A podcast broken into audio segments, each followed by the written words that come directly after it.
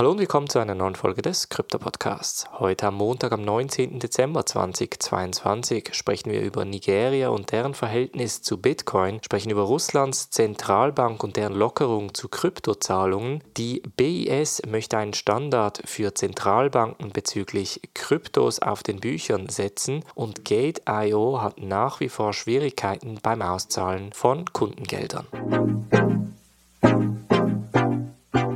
springen wir in diese erste News Story und zwar geht es um Nigeria bzw. deren Zentralbankwährung E-Naira. Die hat nämlich nur eine Adoption von etwa 0,5% seit der Einführung im Oktober 2021. Weil man aber in Nigeria gemerkt hat, dass man grundsätzlich jegliche Formen von Kapital akzeptieren muss, um auch die Wirtschaft anzukurbeln, diskutiert man momentan daran, entsprechend ein Gesetz einzuführen, um Kryptowährungen wie Bitcoin etc. im Alltag für die Nutzung zu erlauben. Nigeria hatte vor einigen Monaten Bitcoin und andere Kryptowährungen komplett verboten und wollte somit die CBDC E-Naira im Alltag pushen, hat aber entsprechend gesehen, dass die Adoptionsrate sehr, sehr tief lag. Vor einigen Tagen kam es dann so weit, dass die Nigerianer ein entsprechendes Limit erhalten haben bezüglich wie viel Geld sie abheben dürfen, das im Alltag gebraucht werden kann. Das Äquivalent von etwa 45 US-Dollar wurde dann gesetzt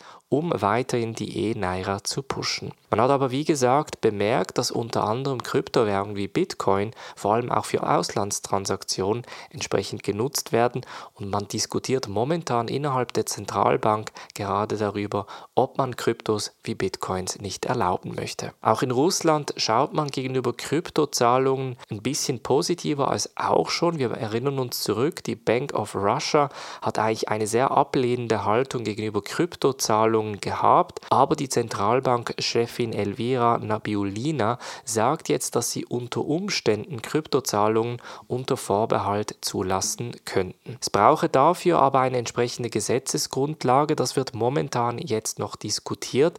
Wir erinnern uns auch da wieder, Russland möchte ja per 2024 die eigene CBDC rausgeben. Und der Präsident Wladimir Putin hat ja vor einigen Wochen an einer Konferenz gesagt, dass Blockchain-Anwendungen für globale Zahlungssysteme durchaus eine Alternative für das globale Finanzsystem darstellen könnten. Er sprach da natürlich ganz konkret über die SWIFT-Zahlungssysteme, bei welchen Russland ja entsprechend sanktioniert ist. Ob jetzt die russische Zentralbank Kryptozahlungen erlauben wird und vor allem in welchem Zusammenhang, ist noch unklar und hängt von der Gesetzesgrundlage ab. Aber es ist durchaus vorstellbar, dass die bekannten Kryptowährungen im Alltag bald genutzt werden können um entsprechende Transaktionen zu tätigen. Wir bleiben gleich bei den Zentralbanken und sprechen über die BIS, die Bank of International Settlements, die Bank für internationalen Zahlungsausgleich aus Basel in der Schweiz. Die hat nämlich einen Standard festgesetzt, der per 1. Januar 2025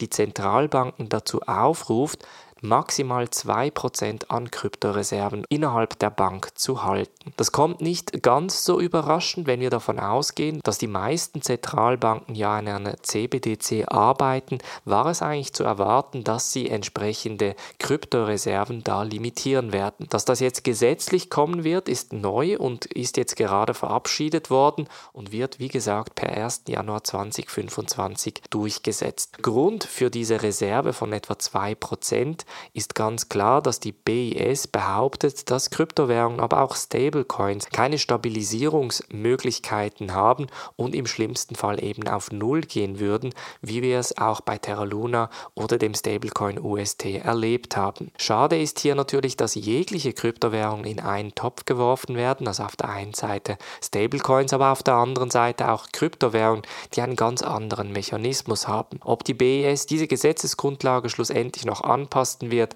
in den kommenden Jahren, ist natürlich unklar und wird sich erst mit der Nutzung von CBDCs zeigen. Und zum Schluss sprechen wir noch über Gate.io. Die Kryptobörse aus Asien hat nämlich Probleme bei der Auszahlung von Kundengeldern. Einige Leute haben bereits darüber gesprochen, ob Gate.io eventuell auch insolvent sei.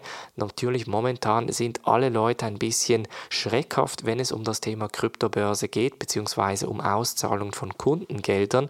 Man geht momentan aber davon aus, dass die Probleme bei den Auszahlungen aufgrund von technischen Problemen bei OKX bzw. deren Cloud-Infrastruktur-Provider Alibaba Cloud sitze. Die Alibaba Cloud ging nämlich am 17. Dezember 2022 offline und es ging etwa 15 Stunden, bis die Cloud entsprechend wieder online gegangen ist und man geht davon aus, dass die Auszahlungen noch hinten nachhängen und dass OKX langsam aber sicher auch bei Gate.io die Auszahlungen freigeben wird. Nach wie vor gilt natürlich bei den Kryptobörsen, dass man idealerweise kein Geld oder nur sehr wenig Geld auf den Börsen hält, denn wenn eine Kryptobörse effektiv Liquiditätsprobleme hat, ist die Möglichkeit, die Kundengelder möglichst schnell herauszubekommen, relativ gering. Deshalb gilt wie immer, not your keys, not your coins, unbedingt die Gelder auf einem eigenen Hardware-Wallet aufbewahren. Das war's von der heutigen Folge. Wir hören uns morgen wieder. Macht's gut und bis dann.